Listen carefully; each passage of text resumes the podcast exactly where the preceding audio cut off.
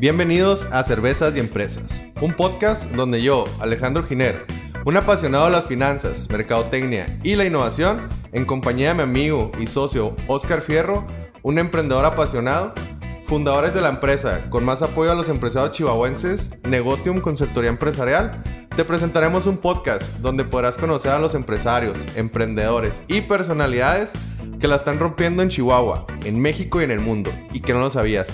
Además, nos contarán cómo fue que lograron llegar al éxito, sus mayores retos, pasiones y secretos.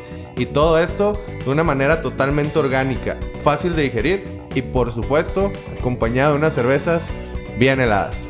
Comenzamos. ¿Qué onda, Oscar? ¿Cómo estás? Muy bien, ¿y tú, Alex? Muy bien, gracias a Dios. Eh, bueno, no quisiera empezar de esta manera, pero pues quisiera darle el pésame a la familia Aguilar eh, Pando y, un fuerte abrazo a toda, pues, a toda esa familia. Y quisiera decir también que, eh, pues que en paz descanse uno de mis maestros de la vida, uno de mis amigos, alguien que me enseñó a confrontar mis problemas y pues a, ser fuerte. Que en paz descanse Ricardo el Cuate Aguilar, que muchos de ustedes lo, yo sé que lo conocen, pues se nos fue muy joven y pues no me queda más que decir que pues apoyo a toda la familia, los, los apreciamos mucho. Muchas gracias. Mi más sentido pésame, Alex, y bueno, vamos a comenzar. Bueno, vamos con algo más contento. Ya hablamos de la carne seca de, la semana pasada. Este, Oscar, ¿por qué no nos cuentas quién es el invitado esta semana? Porque la verdad yo estoy muy contento porque la verdad íbamos a traer a otra persona, pero cuando Oscar me, comentó de, la persona, estuve investigando un poco y, realmente quedé sorprendido. Realmente sí, me platicó, aunque no crea. Este, lo, presumí un rato de que era una, una persona bastante eh, extrovertida, bastante agradable, bastante pionera en, en, su, en su ramo y pues el único fruticultor que conozco. Oscar, ¿cómo nos presentas al invitado? Bueno, pues yo también es el único fruticultor que conozco. Eh, es el papá de un muy gran amigo mío, se llama Iván Gómez. Este, o sea, nada más para la entrada, el, es, el ingeniero Jesús Gómez y este, él es, bueno, él es dueño de lo que es, JR Surtidora. Ahorita él nos va a estar platicando acerca de lo que, bueno, a lo que se dedica, lo que hace y sobre su historia de vida, pues como siempre lo platicamos. Este, es una gran persona, como yo te dije. Ahora sí siento que dimos un poquito, un brinco más grande en cuanto a esto de las personas que son empresarias aquí en Chihuahua. Entonces, pues no me queda nada más, más que presentárselos y pues decirle cómo le va, qué dice y hay que comenzar. Eh, pues primero que nada, muchas gracias por la invitación. Este, me siento contento de platicar mi experiencia. Espero que les sirva a todos sus invitados. Buenas tardes a todos, a todas. Y este, pues adelante, ¿de qué quieren platicar? Este, vamos a darle. No, pues vamos a, a mí me, bueno, como realmente comenzamos aquí es para que la gente tenga un contexto de, a quién estamos entrevistando y el por qué lo estamos entrevistando. Porque nos cuenta primero, eh, pues, quién es usted, de, de, dónde sale, de dónde nace, de dónde todo. ¿De dónde nace? ¿Dónde nació? Pues nací de una pues, mamá, creo. y también salió así como todo. No sé si tú sigues creyendo en la cigüeña, tú, Alex, pero... ¿Qué? ¿No, ¿No es así o qué? No, no, no. Después te enseño. Aunque en el caso de que como mi mamá me decía, ah, yo vengo del Hijo del Espíritu Santo. Ahí nace toda la historia, empieza una historia pues de vida. Básicamente soy hijo de una madre soltera, nací en el 60, tengo 60. De Chihuahua. De aquí de Chihuahua. Este en aquellos tiempos la vida era un poco más complicada, era más prejuiciosa cuando mi mamá se embaraza de mí, la corren de su casa, ¿sí? Este, de ahí empiezan a, a, nacer mis primeras convicciones de que tienes que esforzarte, tienes que salir un poco adelante, tienes que, la vida no es tan fácil como te la imaginas. Y así se va construyendo la vida un poco. Sí, se va formando, ¿no? Vamos viendo así como que, sobre todo cada vez que encontramos como que cosas difíciles, es cuando pues empezamos a tener como una planeación más, ¿no? De nuestra vida. Oye, pues sí era, sí era más complicada antes la vida, pero pues Sí. mis papás a mi edad ya tenían como dos casas y tres perros y cuatro hijos. ¿no? yo, yo muy apenas tengo una plantita ahí, ¿no? Y se me muere. Y se me muere, de repente se agüita. Imagínate. Este, y luego, bueno, ¿cuál fue, por ejemplo, su primer trabajo? Así que, que su, primer- su primera empresa o su primer trabajo desde chiquito. Mi primer trabajo fue un trabajo, bueno, mi primer trabajo formal, vamos a decir, porque anduve vendiendo desde extractores de jugos, este, baterías de cocina, enciclopedias, eso que haces cuando eres un adolescente. De que- camba- en Cambaseo. Sí, sí, sí, cuando tienes la necesidad de sacar un peso más para, pues, para sobrevivir, para darte tus gustitos, ¿no? Para el baile. Y luego ya, ya después cuando conozco Sí. a, a mi novia, uy, chiquita, este, es cuando empiezas a tener la necesidad de un poco más de dinero. En la secundaria habíamos estudiado este, el taller de, de, ¿cómo le llaman? Una capacitación, un oficio, ¿sí? Y teníamos el, yo agarré el taller de carpintería. Entonces cuando terminó la secundaria, Nunca pensé que me iba a servir la carpintería para nada. Ya estoy en la prepa- la preparatoria, casi empezando la universidad, y conseguí trabajo en una carpintería y ahí estuve trabajando, fue lo que me ayudó un buen para sacar mis estudios adelante. Trabajaba este, de tornero, así que había oportunidad de que cuando tuviera chance de ir a tornear, iba y torneaba, ¿sí? No era un horario este, restringido si podía a las 7 de la noche ir y tornear dos horas, adelante yo dejaba lo que torneaba y ya me pagaba el patrón cuando llegaba y veía, ah, ahí hizo, se aventó 10 100 palos. Entonces, ¿Qué, qué pasó ahí? ¿Qué pasó? Oiga, ¿y ¿Dónde- cómo, dónde es eso? ¿cómo, cómo está eso de tornear? ya me llamó la atención. ese fue, ese fue el primer trabajo que tuve como, como, todavía como estudiante. También intenté un negocio, un negocio interesante que era fumigación. Ya cuando entramos a la universidad y que empezamos como ingeniero fruticultor, empiezas a conocer un poco de productos químicos, empiezas a, a, a ¿no? combatir plagas. Entonces empiezas a conocer ese tipo de venenos. Y un amigo y yo también interesados un poco en, en ser empresarios, en, en, este, en ganar dinero, ¿no? Que es con lo que sueñas en ese momento. Eh, compramos una máquina fumigadora y pues como empiezan todos los negocios que hacer, ¿no? Empezamos Sí. con la tía, con el tío, con el primo, con la prima, con... Friends Oye, pues que tienes cucarachas en tu family. casa, o sea, nosotros somos la solución. Desde- pues entonces desde, desde chico esa sangre de, de emprendedor, ¿no? O sea, de la espinita, pues, de, de siempre querer, pues, de querer ser su propio jefe, ¿verdad? Pues sí, obviamente crecí yo con un poco de necesidades así en, en la familia. Te digo, mi mamá, madre soltera, mi mamá secretaria ahí de gobierno del estado, toda la vida trabajó en gobierno del estado, con muchas limitaciones. Entonces sí te sale obviamente un poco de, de ganas de salir adelante, ganas de ganar un poco de dinero. Este, mi mamá nunca tuvo vehículo, yo tenía, soñaba mucho con un vehículo y comprarme un carro. Y este, pues ese es un problema que he tenido toda la vida y ahora siempre quiero un buen carro. ¿verdad? Sí, claro. Entonces sí, sí te nacen muchas necesidades y eso te hace, te hace buscar desde pequeño, desde adolescente más bien cuando empieza todo esto, Exacto. este, querer al- ganar algo de dinero, querer uh, salir adelante. Aparte hay una cosa que, que, que creo que ayudó en mi caso.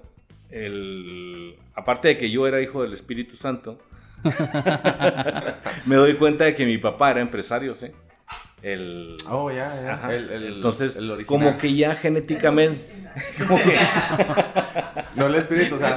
sí, sí, como que ya genéticamente traía algo de, de empresario, de porque eh, ya después investigando te das cuenta de que tu papá era empresario y los hermanos de mi papá este, eran empresarios y ya. Una familia empresaria. Algo traías ya en la sangre. Sí, siempre he dicho que como que eso es algo que también se trae desde chicos, ¿no? Bueno, como que desde Tus papás son genético. doctores, güey. Yo no te veo muy médico. Oh, te vas a hacer una operación para que veas, no, no te creas, pero... No, pero generalmente sí se nota, por ejemplo, y hemos visto que a lo mejor con entrevistados, que...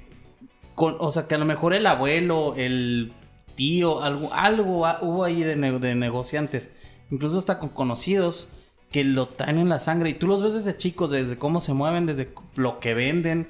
O sea, de que te venden una pluma, te venden un lápiz, te venden esto, te venden lo otro, pero tú lo vas viendo desde chico, creo yo. Sí, y sobresalen, porque eh, incluso en tus eh, círculos de amistades, en la escuela, eh, en tu familia, siempre hay, ah, pues muchos le dicen la oveja negra, ¿verdad? pero esa oveja negra es la que más, como- eh, por lo mismo le, le llaman así porque no sé, como que no cuadra dentro del, del status quo y empieza como a sobresalir en ciertas cosas, como lo dices tú, en relaciones, en, se ponen a vender esto, o sea, realmente nunca están quietos.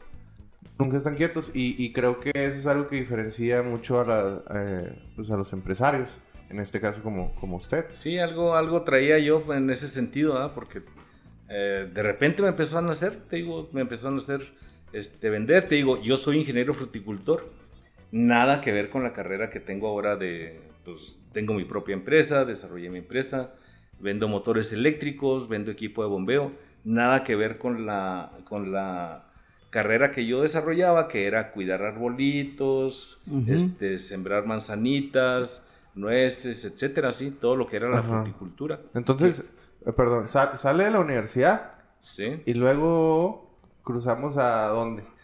Cruzamos a la puerta de la iglesia, me caso.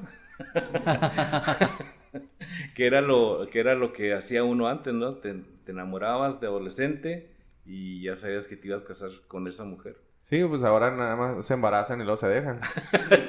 Sí, han cambiado los tiempos en Sí, ese sí, se sentido. han cambiado los Han tiempos. cambiado te ¿verdad? bastante dejaron, los ¿verdad, tiempos. Sí, no, no, no hay el maldito que me embarazó. No, sí, este, termino la escuela. Obviamente la prioridad era casarme.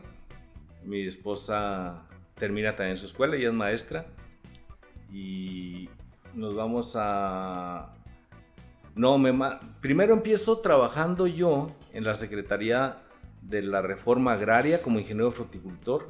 Me doy cuenta de que, pues sí me gustaba mucho el campo, me gustaban los arbolitos, me gustaban este, respirar el aire fresco, pero te das cuenta de que nada más podías trabajar prácticamente en el gobierno, que era el que contrataba a los ingenieros agrónomos, ingenieros zootecnistas, ingenieros fruticultores. Y no me gusta mucho el ambiente porque se sentía un, un ambiente medio, medio corrupto, sí, todavía había mucha corrupción en el Poco. gobierno. Sí, en aquellos entonces, claro que ahora ha cambiado, ha cambiado todo eso, sí. Se me hace que Ya- es otro país. ¿no?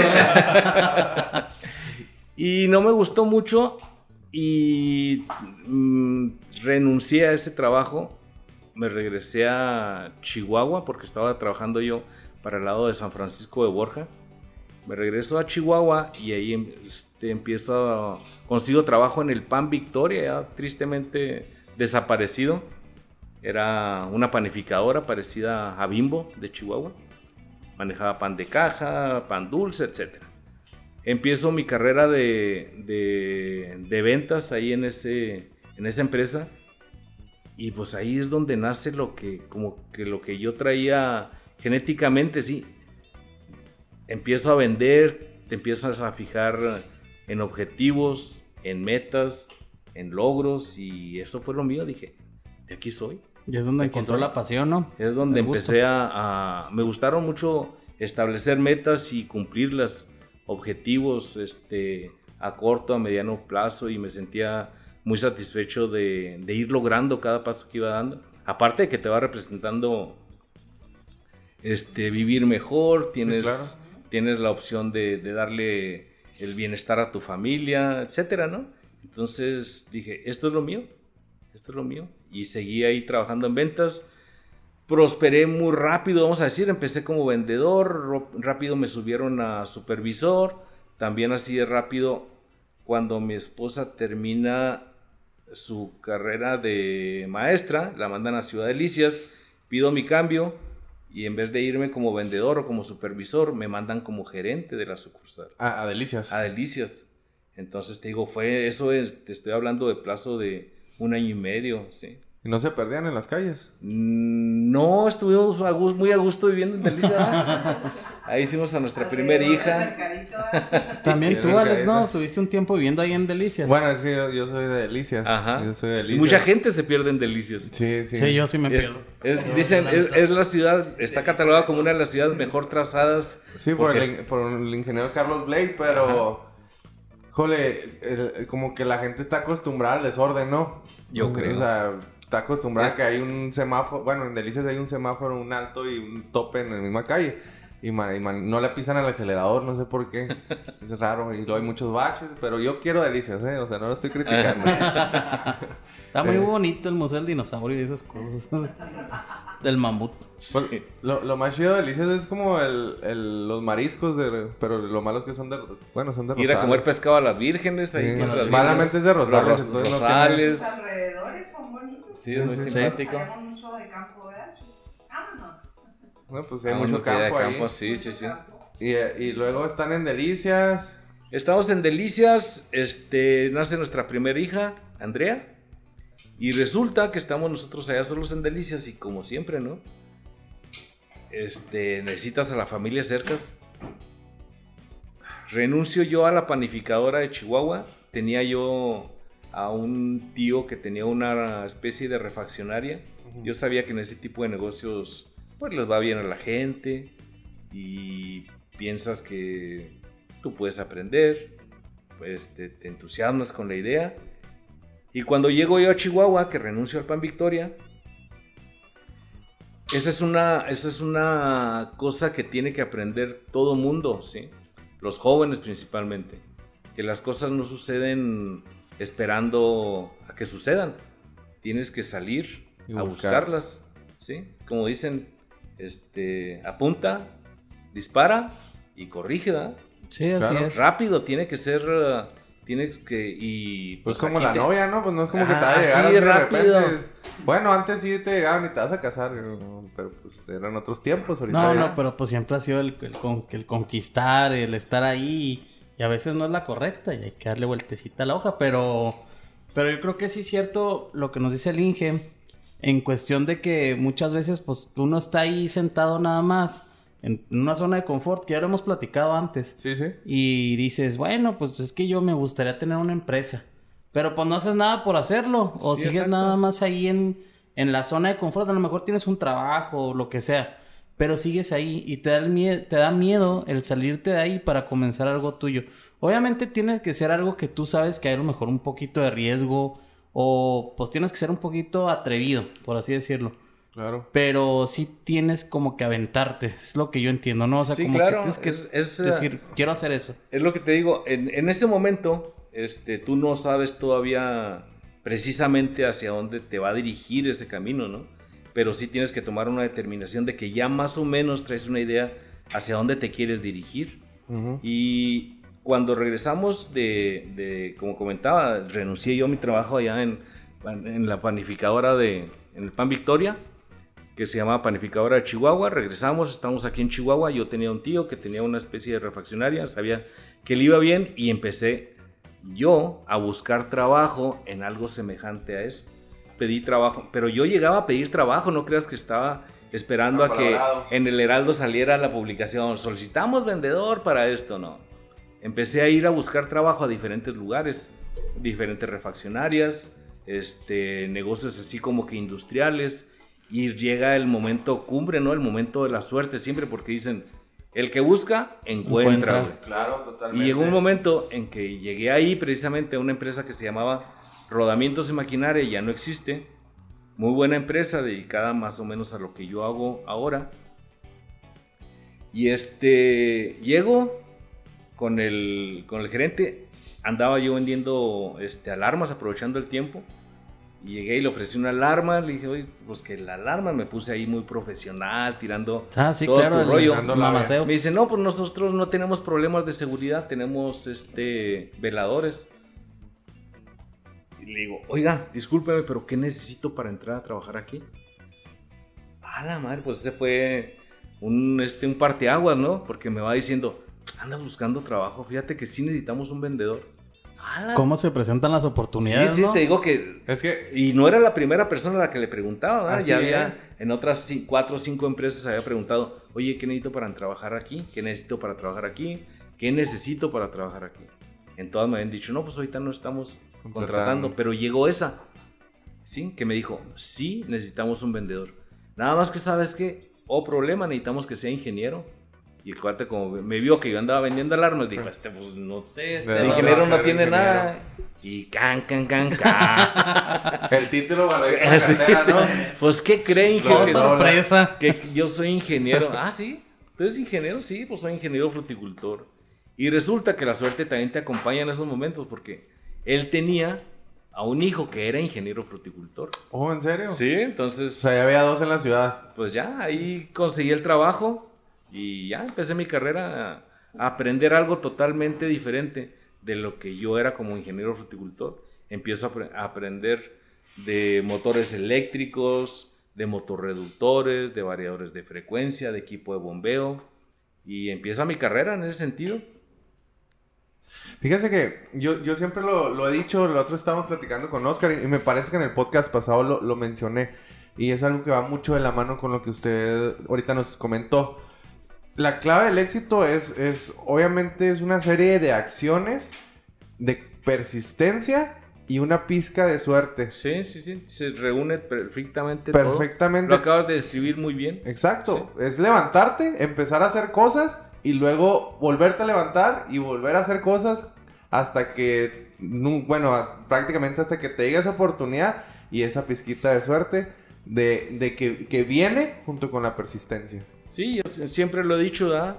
Nunca, nunca dejes de buscar lo que realmente quieres. Si realmente te planteaste algo, este, como le dicen ahora. "Ay, es un sueño.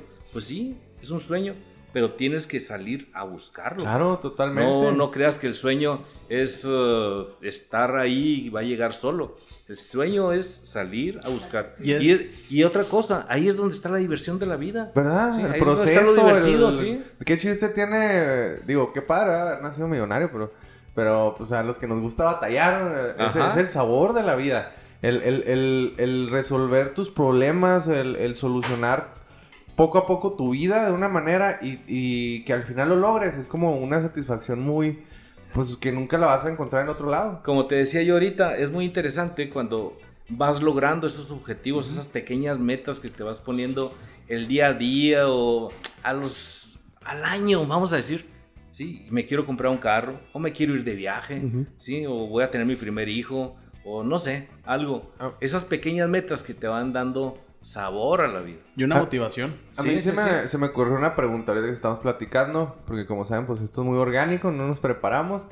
Este, ¿usted cree que eh, el, el cambio generacional ha, ha venido a complicar el emprendurismo? O sea, la gente se decepciona más rápido, se, se cansa muy rápido y deja de intentarlo. ¿O qué, qué sucede con las generaciones de ahorita? Yo creo que lo que yo he estado viendo, sí, es que los jóvenes es siempre hay de todo en esta vida. Ahorita también hay jóvenes emprendedores, hay jóvenes que tienen sueños, hay jóvenes que quieren salir adelante, hay jóvenes que que persiguen la chuleta todos los días, ¿sí? Y hay jóvenes también, como ha sido siempre, jóvenes que se quedan ahí en su zona de confort, que se quedan prendidos a su celular, que se quedan prendidos con que van a ser ahora youtubers y van a ser, van a, sí, van a ser, van a hacer este, famosos y... Van a, van Sí, a sí. hacer podcasts, Van a podcast. Sí, van a abrir su OnlyFans como Oscar. Y, y no está, no está, no está mal, sí. Pero a lo que voy es que cada quien tiene que cumplir o ese objetivo, esa meta que se ha trazado, lo que sea, ¿no? Claro, totalmente, ¿no? Yo- Ajá. estoy totalmente de acuerdo. Digo, creo, creo que hasta cierto punto antes era como más fácil destacar en el aspecto eh, de, de la innovación. Porque siento que, que ahorita se, se ha, se ha venido un poquito abajo porque, bueno, para mí la gente sí se cansa más en, en estos tiempos, se decepciona muy rápido y deja intentarlo y vuelve a su zona de confort. Y aparte, la, la- el, el- el tener toda la información a la mano, fácil y gratuita, a- a- puso como que en un plano muy, muy equ- equitativo a la gente. Y, el- y como es más competitividad, dejan de intentar sobresalir. ¿Tendrá algo que ver? No sé si estoy tocando un tema muy extraño para mí, ¿verdad? Todavía. Pero ¿tendrá algo que ver que los jóvenes de ahora o los adolescentes necesitan el like de la gente para, La- para sentirse motivados, para sentirse... Y eso pues no... Creo que está no el le- punto, ¿no? Yo no le está- encuentro creo- sentido creo, todavía que es el, el punto clave. Creo que es una gran diferencia, por ejemplo, entre generaciones pasadas y, y las de ahora. Que la gente, y estoy hablando en generaciones de ahora, y yo me involucro también, porque pues al final de cuentas somos personas que usamos las redes sociales y que subes fotos y etcétera. Entonces, creo que ese es el punto, que buscas la aprobación de los De los demás. demás. La aprobación Ajá, social. buscas Y aprobación yo social. creo que ahí es donde te pones muchos frenos, ¿verdad? Ahí se pierde, ¿no? Exactamente. Ajá, Eso. exactamente. Y al que le vale madre que si sí o no, él sigue su objetivo, es, sin importarle si le dicen que sí, que no, él sigue lo, hacia Eh, donde va. Es un poco como cuando, no sé, haces una im- imagen o subes una imagen o lo que sea. Y la gente empieza a criticar, que es lo que mucho se, se da mucho a lo mejor en... Ahora sí vemos, no sé, youtubers o gente que publica mucho en sus redes sociales. De que dicen, ay, es que me están tirando hate o esas cosas. Entonces le hacen mucho caso a, a ese tipo de, de- de- de Ajá, sí, comentarios. sí. No me dices compañere. sí, no, no. ¿Qué te pero, pasa? Pero sí. volvemos a que la gente le hace mucho caso a ese tipo de cosas y no se enfocan en las cosas importantes, ¿no? Exactamente. O sea, por ejemplo, dices, bueno, pues me están tirando hate. Bueno, pues es mi pedo. O sea, si yo quiero hacer eso, es porque lo quiero porque- hacer. ajá. Y ahora sí volvemos a lo que dicen, la gente siempre va a hablar. Entonces, es como que más de uno, cada cabeza es un mundo y si tú tienes la idea y la quieres hacer, Ajá. es cuestión tuya de que lo logres. Pero sí, sin, la- sin buscar que los demás Te lo den la aprobación Aprobación. O sea, es algo, a lo mejor sí, vos sos que una aprobación, pero de mentores, de buenos mentores. O de gente de confianza o cercana a ti que de verdad te pueda aportar algo. Pero ahí, pero si lo buscas en la sociedad así nada más, pues no. No, no, no. No, no se va a hacer. no, no, totalmente. Entonces creo que ese es un problema que tienen los jóvenes ahora. Creo que sí, es, es uno de los puntos. Pero les voy a decir una cosa. La gente que está cambiando el mundo no tiene tiempo de redes sociales. Ajá. Esas personas. Sí, van a lo, fijan. a lo suyo y no les importa No lo, les que, importa lo que sea sea y diga o lo que sea. Ellos van a lo suyo. O Y eso es importante, también. eso es importante que te establezcas para poder emprender y lograr cualquier meta, objetivo que Y- tú te propongas. Por ejemplo, bueno, eh, ya estamos en la empresa, conseguimos el trabajo, eh, sacamos el título de la cartera y luego, ¿qué, qué, dónde- Y luego, cómo- cómo- pues viene el aprendizaje, viene, viene siempre el, el disfrutar la vida, el estar satisfecho con lo que estás haciendo. Empiezan, nacen los hijos, uno, dos, tres, y empiezan, pues obviamente las necesidades económicas, ¿verdad? Porque ya con tres hijos y mi esposa sin trabajar en aquel entonces, porque habíamos tomado la decisión de que mi esposa Fuera de marca. no fuera ama de casa, nos decidimos por la familia, por estar a gusto, contentos, satisfechos, sin toda esa problemática de salir, entregar a los niños a una guardería, este, llegar a comer en la tarde y toda la casa toda tirada. Total que preferimos la familia, entonces pasa el tiempo, ya con tres hijos no era tan, bueno, nunca ha sido fácil sostener, sostener el... eh, que no faltaran los frijolitos ahí en la casa y esto y aquello. Claro. Y empiezo yo a, pues, a buscar otras fuentes de ingresos. Y una de ellas nace así como que un poco buscándola, un poco espontáneamente y un poco a la suerte, porque como yo viajaba a Ciudad Juárez y este, a visitar clientes allá, eh, un cliente en una ocasión me encarga, oye, este, ¿tú qué vas a Juárez? No, vas al paso. No, pues que sí. Oye, ¿sabes qué? Que necesito unas brocas. Unas, brota- unas brocas con puntas de tungsteno y las puedes comprar en tal lugar. Y este, pues si me echan la mano, sí, cómo no. De favor, ¿verdad? Casi de favor. Un 10% de... Y dije, ah, oye, pues aquí hay... Hay negocio. Ok, Sí, o sea, como que Y es otro punto que tienen que, que ver los jóvenes ahora o todo el mundo, ¿verdad? que hay ocasiones en que Dios te pone las oportunidades ahí. Exactamente. Y, y hay que visualizarlas y hay que agarrarlas. Exacto. ¿sí? Que, se, que se hace compatible con la necesidad que tú tienes y con la oportunidad que se te está poniendo enfrente. Entonces tienes que visualizar, tienes que tener los ojos abiertos, Y no dudar, ¿no? las antenas bien paradas y decir, oye, pues aquí puede haber algo, ¿ah? O sea, ir por todo. Y entonces sí, porque ya empiezo, empiezas a, a, este, a preguntarle a un cliente si no se le ofrece algo de por aquí, algo de por allá, y empiezas a, a comercializar algo. Sí, incluso hacer la cartera de Sí, clientes. sí, sí. Y así se va dando ya el gusto por el, por el negocio propio. Dije, yo tengo que poner un negocio. Aparte de que, de que va a sonar así pre- presumido, presuntuoso, pero aprendí muy rápido de lo que yo estaba haciendo. Sí, te digo porque había vendedores que tenían 20, 30 años trabajando en la empresa y pues ahí estaban. Entonces yo a los, a prácticamente a los 8 años que llegué, empecé a trabajar ahí, aprendí muy rápido lo que eran motores, motorreductores, equipo de bombeo y, y salí de la empresa y puse mi negocio.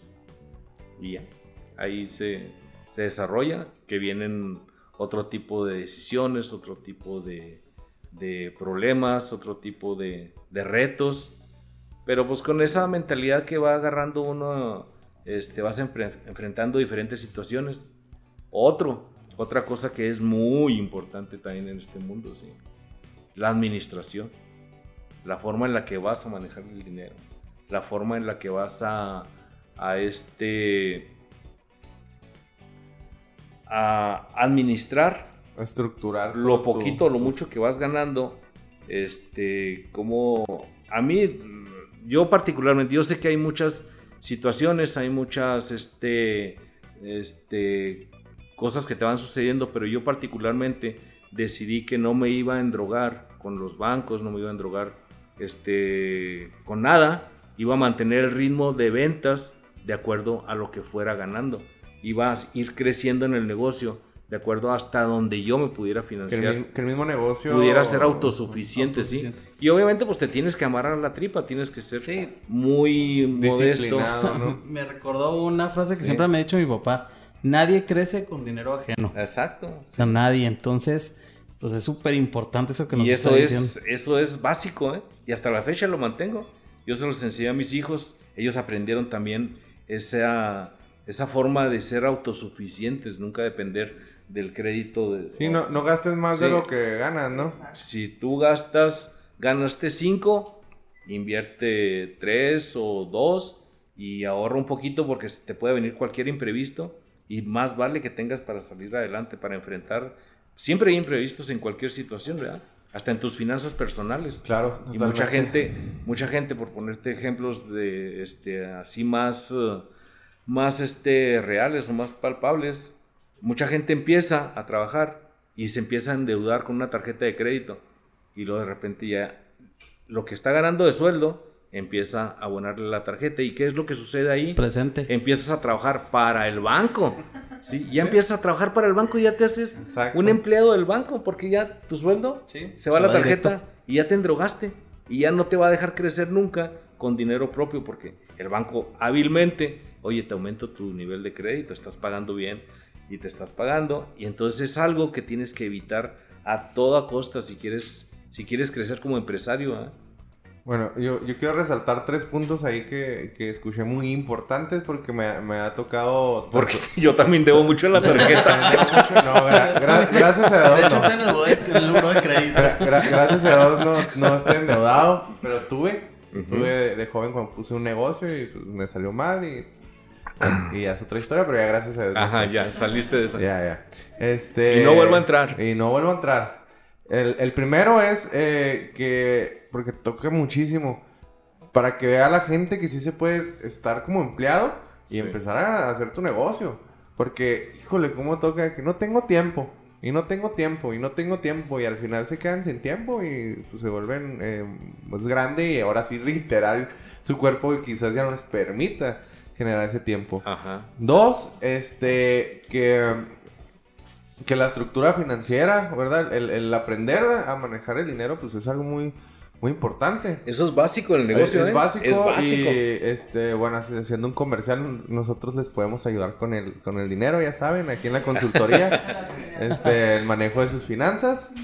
em, de manera Recursos mensual. humanos, finanzas, mercadotecnia, lo que Financia. Finanzas. Financias. perdón. Perdón, estoy hablando en latín. ahí, ahí dis- ahí dispensen a mi amigo, es como Badía, es acá, este, habla raro. Pero, pero todo, todo bien. Y, y otra de las, de las cosas que me tocó eh, escuchar fue, fue que este, las oportunidades, creo que lo había platicado anteriormente, eh, que cuando Bill Gates agarra un- en un comercial y está en una entrevista y le, y le dice una- la entrevistadora, pues, ¿cómo, ¿cómo creaste todo tu imperio? Sí. Y él agarra un cheque, lo firma y se lo da en blanco. Y le dice, ten, te lo, te lo regalo, ponle la cifra que quieras. Y ella dice, no, no, no, ¿cómo crees? Claro que no. Y, y lo regresa y dice, así lo logré. Me dice, yo no perdí las oportunidades que, que me, que me daban. Dice, yo hubiera tomado el cheque. Sí, a huevo. Entonces, eh, sí, o sea, claro, o sea, realmente, realmente lo que él quería demostrar, así como lo, lo, lo viste tú, es, pues, o sea, las, las oportunidades ahí están, tómalas, o sea, ¿qué te hace falta para, para querer eso? Y, y, y creo que ahorita buscan hasta pretextos para no tomarlas. De que no, no, no, no, con- claro que no, este, ¿cómo me voy a ir a vivir allá? ¿Cómo no sé hablar este idioma? Eh, pues sorprende, es- Es que volvamos a lo mismo, Alex. Siento que es como que el miedo. ya me enojé, ya me enojé. No, pero es como que el miedo. Mucha gente le tiene el miedo y mucha gente le tiene miedo al cambio. O sea, al hacer las cosas diferente, el tomar decisiones de una forma diferente. Y a lo mejor a veces se entiende de cierta forma porque, bueno, pues son personas que a lo mejor hay gente que ya tiene una familia y así dicen, oye, pues es que si tomo esta decisión y si no me pega y No, si pero me pues las pega, decisiones se toman sea. en familia, o sea, aunque tengas familia, pues hablas con tu familia y dices, yo me quiero dedicar a esto y quiero, y quiero, quiero hacerlo. Y, y si es tu familia, pues te va a apoyar de alguna manera. Claro que, que están las responsabilidades y todo, por eso se toman en familia, ¿verdad? A lo mejor como mi madre es cabrón. Pero ya son otras situaciones. Yo me refiero a, a, a lo mejor a la, a la gente que nada más está, que tiene la oportunidad y que nada más está buscando pretextos para no hacerlo. Porque sí, tú, estoy yo totalmente estoy seguro que conoces muchísima gente así. Ujú. Bueno, pues continuemos, porque ya, ya se me bajó otra vez el enojo, ya me tomé... Ya, ya, este, ahorita que tocaron el tema, déjenme les platico un caso así brevemente que puede no, servir, claro, claro. que puede servir mucho de, Ejemplo. de ejemplo a cómo se va a presentar. Cuando uno empieza como emprendedor, ¿sí? Obviamente empiezas con una mano atrás, una mano adelante, otros tienen mejor suerte, este, ya empiezan con dinero, en fin, diferentes situaciones. Yo platico la mía. La mía es que empecé con una mano adelante y otra atrás. Pero llega momentos y esas oportunidades en que tu, tu capacidad o tu, tu gusto, ¿cómo te diré? Tienes que tomar los riesgos que te van presentando. Prácticamente voy al caso. Estoy yo con un cliente, yo ya empezaba a vender cositas ahí y un cliente me dice, oye Gómez, este, voy a necesitar esto y esto y esto. Vamos a decir, sería lo que comprarte unos 40 motores eléctricos, que era muchísimo para mí. No podía yo comprar ni uno, vamos a decir, de esos. Todavía no tenía ni siquiera el capital para comprar un motor de, de los que él me estaba solicitando. Y obviamente, ¿cuál es la respuesta? No puedo, pues ¿cómo, cómo te los voy a comprar? ¿sí? O sea, no tengo ni la capacidad para, para comprar uno de los 40 que tú, que tú necesitas. Pero ahí es donde viene la improvisación y donde vienen las ganas de querer hacer algo. ¿sí? Me viene un flachazo así. Oye, Inge, a ver, mira, vamos a hacer algo. Si tú me quieres ayudar, porque él sabía que yo estaba fregado, vamos a hacer una cosa. Dame esto como si ya fuera una orden de compra. ¿Sí? ¿Qué vas a lograr con esto? Vas a lograr que tú vas a tener la capacidad para negociar ante alguien como si tú ya fueras el... ya andas buscando comprarlos. Sí, o sea, como ¿Sí? que ya están vendidos. Ya, los dice. tengo, yo ya los voy a comprar, aunque no tengas ni un peso. güey. Entonces, me dice, le, le propuse yo a él, si te consigo un precio cuando menos igual de lo que tú estás comprando o te los consigo más baratos, pues me quedo con la orden. Si no logro yo conseguirte el precio de lo que tú estás comprando o bajarte un poco más, te regreso tu orden y no pasó nada.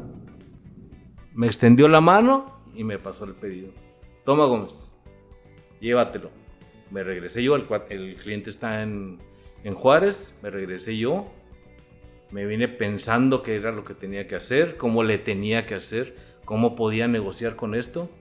Y hablé con una compañía, ABB Motores, este, en México. Platiqué con ellos.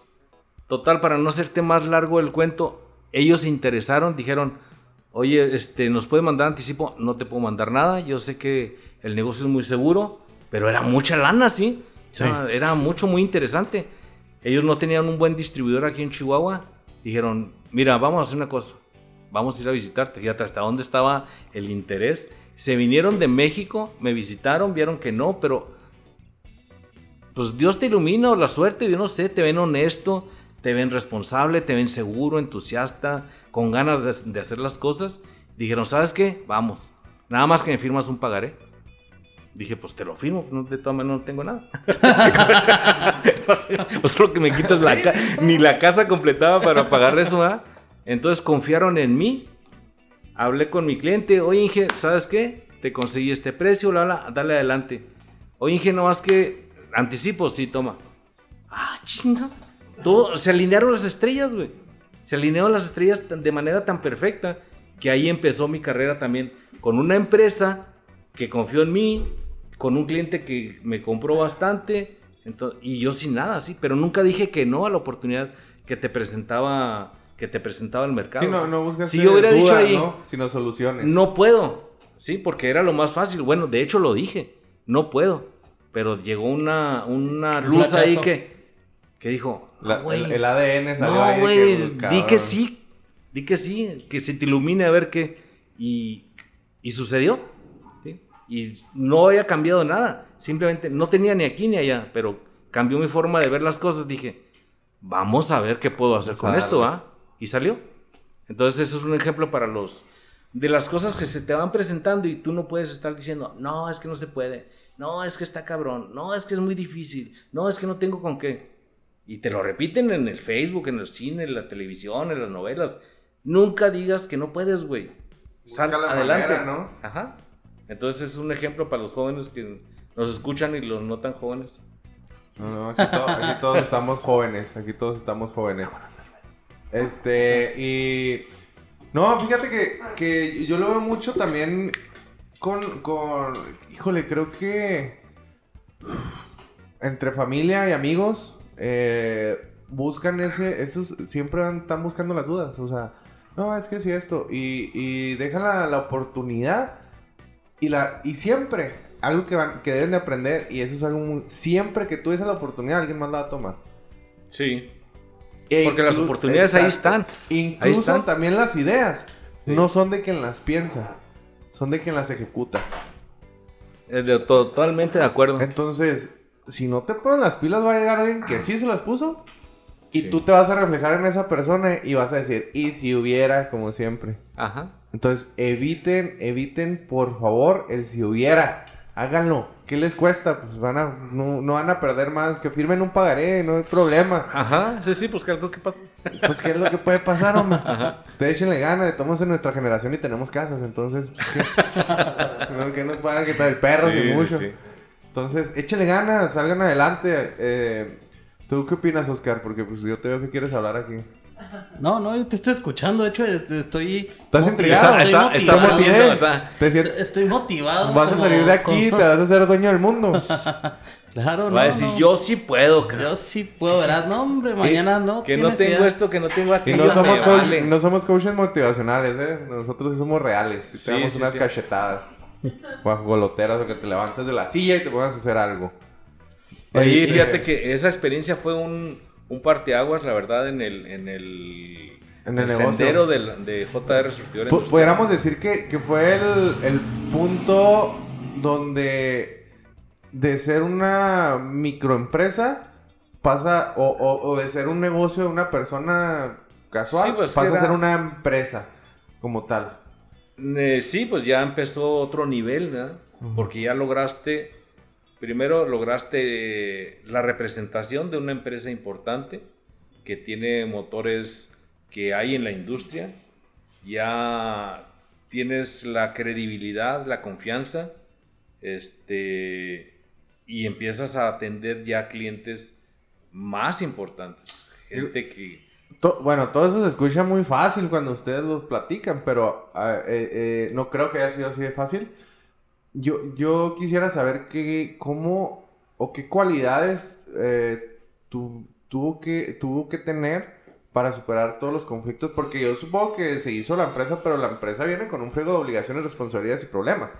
¿Qué cualidades sobresalieron para, para poder superar todo eso y que, y que la gente debería de tener?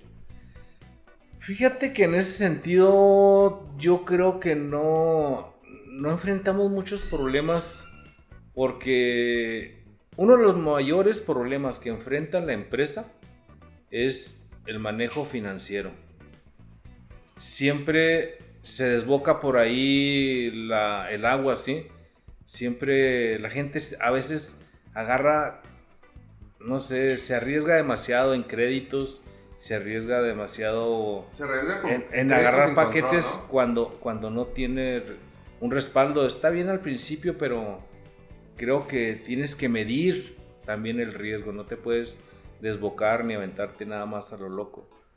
Este, nosotros como empresa, te digo, ahí es donde financieramente siempre estuvimos cuidadosos, cuidadosos, prudentes, metódicos. A veces, Diles, diles que siempre andabas guardando tu pues sí, o sea, pues fue, es parte de, es parte de, de ser, ah, este, prudente, sí. Siempre tienes que, guar- que guardar ese colchoncito de respaldo para poder tener ah, o enfrentar cualquier situación Claro. imprevista que se, que se te ponga. Ahora siempre. sí, como, siempre, eh, siempre. como ejemplo la pandemia, ¿no? Ajá.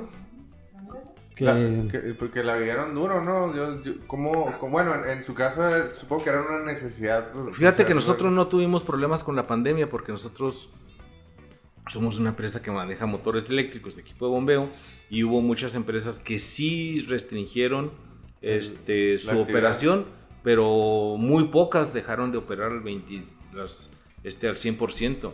Y mucha empresa en el ramo alimenticio este, siguió trabajando las 24 horas. ¿sí?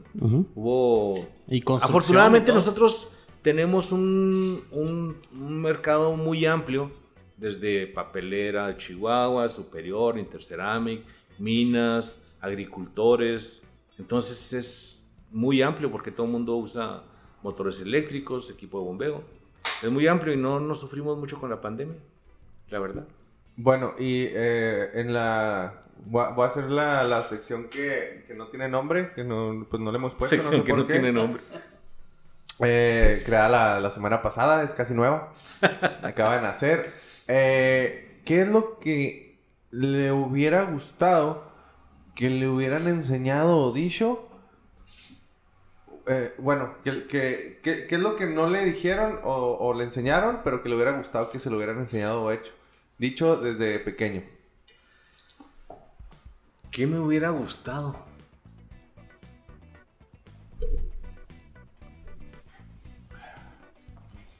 Ya sea, a lo mejor hablando de entre familia, escuela. Lo que sea que le haya, sea, que, que, que que les- diga que ahorita me- sir- o le haya servido en la vida, pero que tuvo que aprenderlo a la mala o, o algo Con así. el transcurso de la vida, simplemente. Pues no, no, no, no, no, no tengo así a, a, a boca de jarro no me sale nada porque ¿qué me hubiera gustado? Yo siempre fui un, como soy hijo de madre soltera y tuve muy poca, muy pocos consejos de mi madre. Mi madre tenía que dedicarse mucho al trabajo. Yo fui muy curioso y y todo lo que tenía dudas de cómo era la vida se lo preguntaba. Me, me juntaba mucho con gente grande, ¿sí? Y mucha gente grande les sacaba La información. la información de lo que yo necesitaba saber. Entonces, la verdad es que, así que algo que me hubiera gustado, pues era cómo formar una buena familia, ¿Mm? ¿sí? Tenía yo muchas ganas de una familia, tenía muchas ganas de, de ver... eh, fue las cosas que me enamoró a mí de mi esposa. Este... Que debo decirles que aquí está presente con nosotros. Sí, aquí sí, está. sí, aquí está la señorita. Aquí está. Entonces, yo veía eso y, y- y veía, observaba mucho cómo, cómo se llevaba mi suegro, mi suegra, cómo tenían esa, esa unión familiar, cómo todos platicaban, cómo nadie se peleaba. Y pues yo preguntaba mucho a mi suegro en ese sentido. Es ¿Cómo le lo, más interesante para mí, ¿verdad? Desde el punto de vista de los negocios, desde el punto de vista del- de lo emprendedor que quería yo ser, pues como que me fue saliendo, me fue, sí, ¿verdad? Como que flu- fluyó. Sí, fluyó. Veía y aprendía. Veía, este, tuve mucho contacto con mucho menonita. Y el menonita es muy trabajador, es muy cauteloso, es muy prudente. Familiar. Es, es, es, eh, no es muy presuntuoso cuando empieza a ganar dinero. No, no, ellos... Este, más bien, eh, este, es eh, de perfil bajo, ¿sí? Sí, creo que Y tiene es, que ver mucho con su religión, ¿no? Sí, y mucho con su familia. Ah. Entonces, quizás eso también me enseñó mucho de los, de los grupos de los menonitas. Tienen una. Son menos uh, pretenciosos. Sí, Ellos como con- que ellos se enfocan en su vida, ¿no? Más que nada. en Sí, su y el trabajo lo ven como en- trabajo, Sí. como. No lo ven por el hecho de ganar dinero, sino por el hecho de darle un bienestar a la familia. Exactamente. O sea, no nada más por dinero, dinero, dinero, dinero. ¿no? Sí, entonces, eso fue una buena enseñanza para mí. Sí, sí, sí, la verdad creo que, digo, cada persona tiene, tiene diferentes, por ejemplo, a Oscar le hubiera gustado que lo enseñaran a jugar Yu-Gi-Oh de chiquito, pero, este, pues ya, ya, ya no es, bueno, es otaku de closet, ¿eh? Bueno, y a ti, a ver, te tengo una pregunta para ti. Bueno, ¿Qué sería tú que eres el entrevistador? Bueno, yo, yo la semana pasada ¿Qué te contesté unas gustado? cosas, pero pues como, este, pues siempre cambio de parecer a veces, pues, muy, muy rápido. Sí, estás muy semana. Sí. Es que leo mucho y cada vez que leo como Ah. que me cambia ahí el chip. El intelectual le dice, Ah. según él. Claro, claro. Lo que no saben es que lee el vaquero, es lo que está leyendo. Pero leo. Yo no dije que no leo.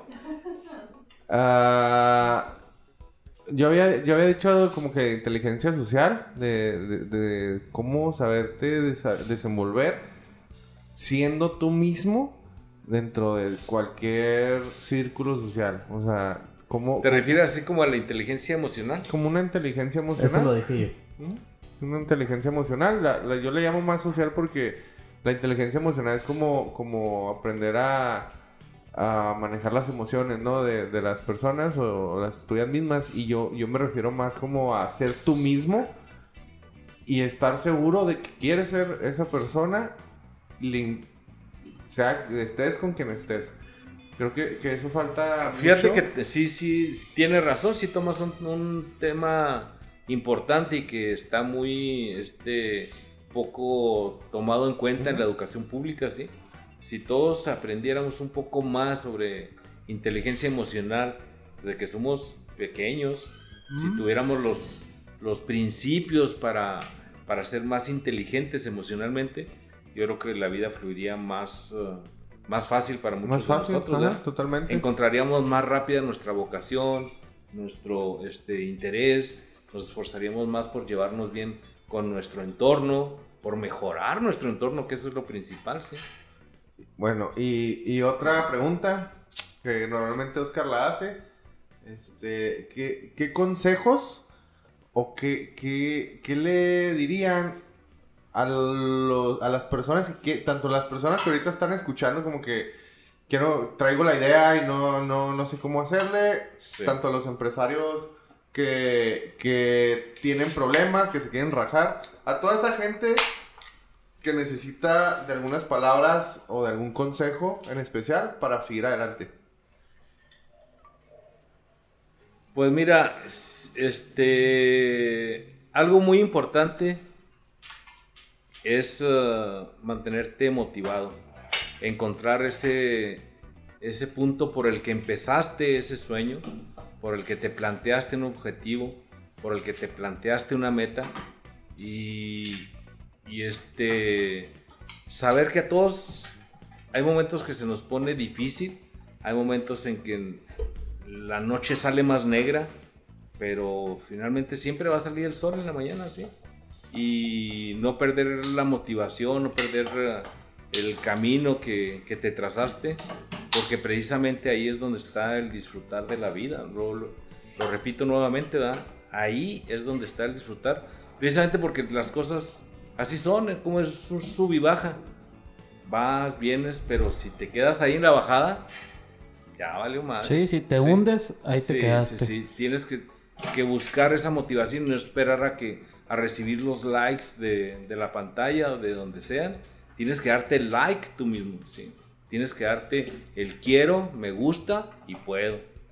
Seguir Sí. adelante y motivarte tú mismo. No esperar, vuelvo a repetir, los likes de la gente. Ni la autorización a lo mejor de mu- muchas personas, ¿no? A veces también nos enfocamos en familia y muchas cosas, pero creo que lo importante y es, como dice el Inge, es automotivarte y tú mismo darte like. Como dice por ahí, primero mis dientes, luego mis parientes. Entonces, darte tú, tú, tu misma automotivación Sí. para poder avanzar y para seguir adelante y agarrar tu camino y, y hacerlo. Y hay muchas veces pues te vienes abajo y como, como dijo usted, es un sub y baja, abajo, arriba, abajo, arriba. Y a lo mejor hay negocios que no van a pegar por X o Y, pero va a llegar una oportunidad que si uno la toma va a poder funcionar. A ti. Además, eh, tú recuérdate una montaña rusa que te quede grabado. Una montaña rusa es más emocionante cuando la vas bajando y de repente llega la subida, ¿sí? Exacto. Es donde agarras Exacto, mayor velocidad. Entonces, eso es muy emocionante también.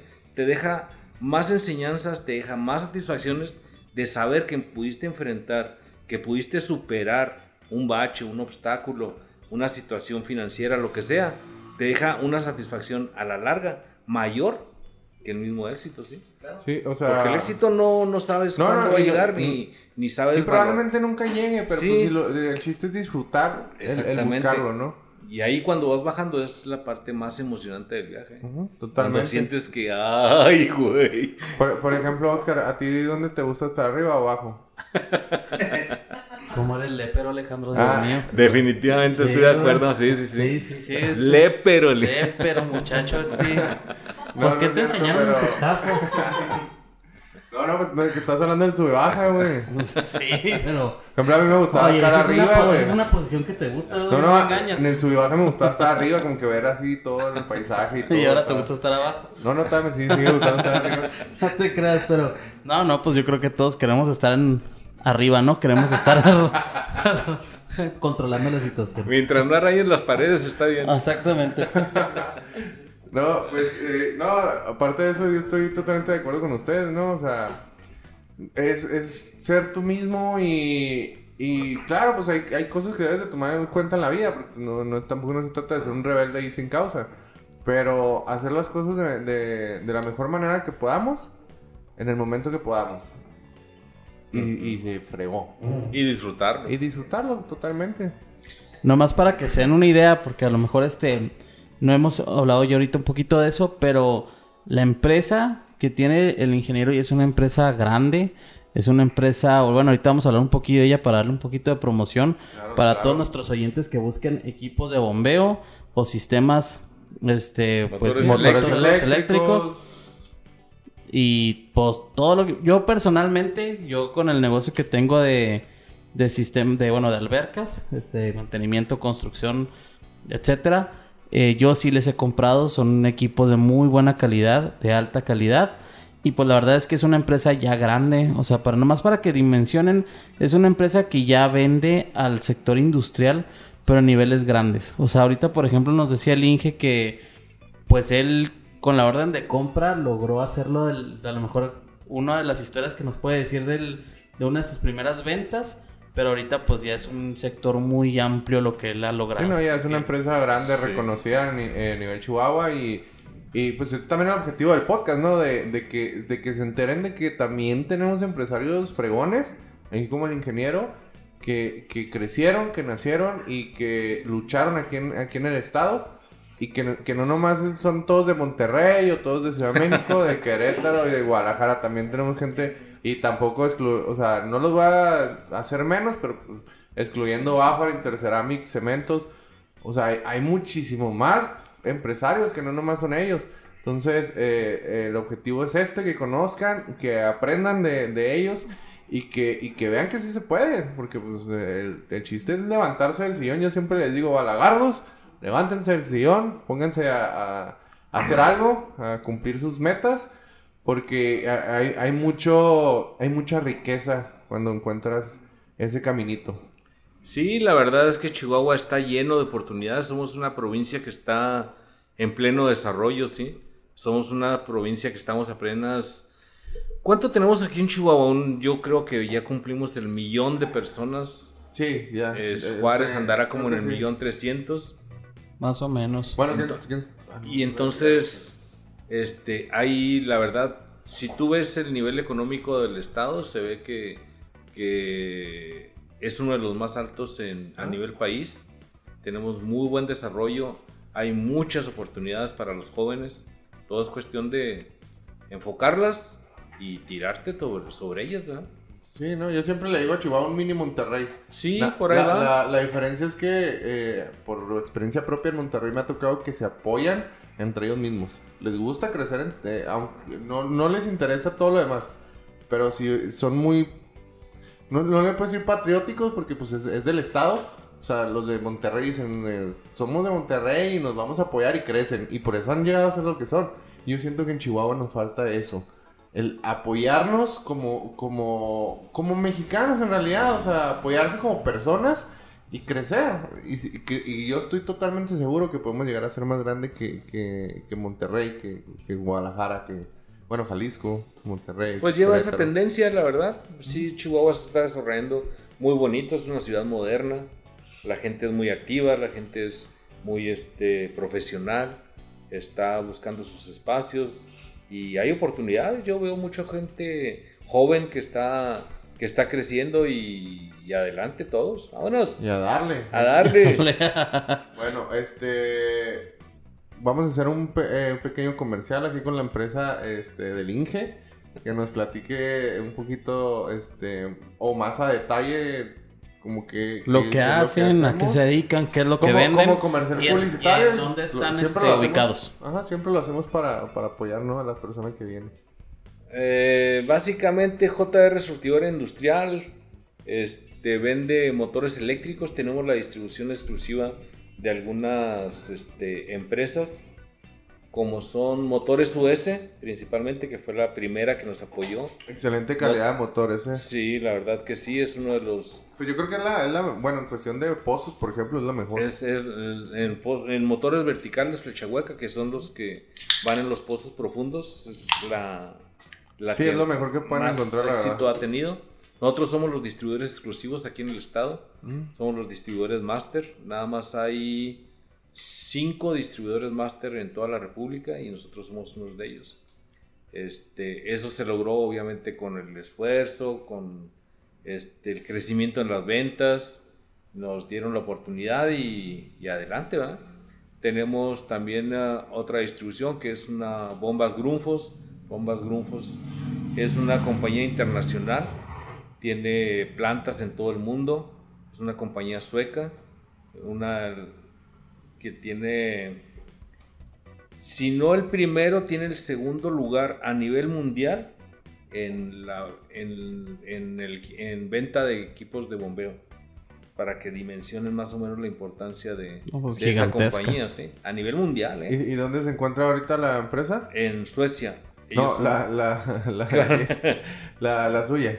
Ah, la mía aquí en Chihuahua. Chihuahua capital. ¿En Suecia no?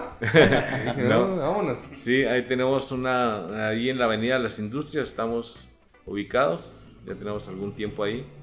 Entonces, te digo, sí hemos tenido tenemos pues la representación de algunas empresas Muy buena. importantes. Hemos hecho una buena combinación, una buena mercadotecnia. Y este, pues seguimos adelante, apenas tiene 20 años la empresa. Pregunta, ¿se puede acercar cualquier persona a comprar? O Sí, cualquiera. De al menú Normalmente mayoreo, la- como la- sea. el, el 80, el 85% de las ventas es a nivel industrial. Ok. Tenemos poca venta de mostrador. Pero sí, la, sí, sí Pero puede sí, acercar la sí, gente. sí, sí tenemos ahí hidroneumáticos, por ejemplo, que sería lo, lo más doméstico.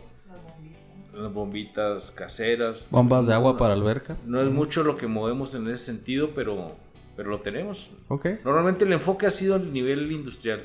Minas, este, la industria en general. Bueno, pues, de, general. de todos modos en la, en la, ahí en la descripción del podcast vamos a dejar ahí la- el contacto y las redes sociales para que la gente, si tiene preguntas o, o- o realmente eh, pues busca algún eh, distribuidor o prove- prove- proveedor de, de ese tipo de, de maquinaria, eh, pues se acerquen directamente con ustedes. O igual nos pueden escribir a nosotros, ya ahí los mandamos. Sí, ahí lo mandan. Ahí ya sabes, Ahí, ya- ahí nos sirve de referencia. Muy bien. Oscar, ¿quieres decir algo antes de terminar este precioso podcast? Pues bueno, voy a echar un comercial de nosotros una vez más. Ahorita, Alex, este, ahorita a ver si nos puedes platicar rápido un spot de un minuto del taller que estamos haciendo. Ah, sí, Este, claro. Si nos puedes decir, no sé, rapidísimamente para que la gente nos escuche y pues se quiera aventar. Bueno, es un taller que se llama eh, ¿Cómo empezar tu empresa desde cero?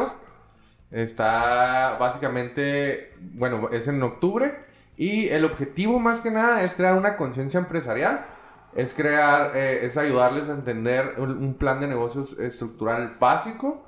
Obviamente no vamos a meter mucho en detalles, cuestiones legales, contables y administrativas. Eh, básicamente es así. Y para ponérselos un poquito de contexto, es un, es un taller dinámico donde participan tanto los, los, los que, los, que, los, guías. invitados como nosotros. Tiene un- llevamos un invitado también que, que nos esté, esté orientando, nos platica una anécdota. Eh, in- involucra- nos involucramos de tal manera, construimos una pequeña empresa como ejemplo ahí y ya lo demás se los voy a platicar pues, a- cuando ya estén en el, en el taller. Y básicamente el objetivo es esa idea que traen ahorita en la cabeza o esa idea que ya implementaron pero que no la han hecho funcionar de la manera correcta, pues orientarlos para que realmente puedan empezar su negocio pues de una manera más tanto formal como eh, guiados hacia, hacia objetivos pues, eh, mejores y que sea más fácil llegar a eso, ¿no? Muy bien, Alex. Bueno, pues básicamente ya nada más este es despedirnos. Agradecerle mucho, Inge, por el pues por estar aquí con nosotros, por darse la oportunidad y el tiempo de, de poder estar aquí y acompañarnos, de platicarnos su historia de vida, de platicarnos un poco sobre su empresa. Y yo personalmente, pues bueno, yo, yo, yo los conozco ya desde ese tiempo. Este, la verdad es que mis respetos. Y pues básicamente es todo, Alex. Este, no sé si tengas alguna duda. No, aquí el ¿Algo Inge quiere decir algo, Inge, regañar a la gente, aquí algo. No, no, no. Este, más que regañarlos, motivarlos a todos esos jóvenes emprendedores como ustedes. Yo les agradezco la invitación una vez más. contrario. Este, siento que traen muchas ganas de hacer eh, nuevas cosas, emprender eh, este, un sueño, fijarse metas, objetivos y así es como se disfruta la vida y a todos los jóvenes que nos escucharon y a los no tan jóvenes. Adelante, levántense temprano, acuéstense noche y siempre nunca pierdan de vista qué es lo que, lo que desean, así sea lo que sea. Pues muchas gracias. Eh, igual eh, vuelvo a recordar, cuate, que estés en el cielo eh, o donde estés, donde lo que creas. Pues ojalá y nos estés escuchando. Y pues vámonos a pistear. Muchas gracias. Gracias. Gracias. Hasta luego.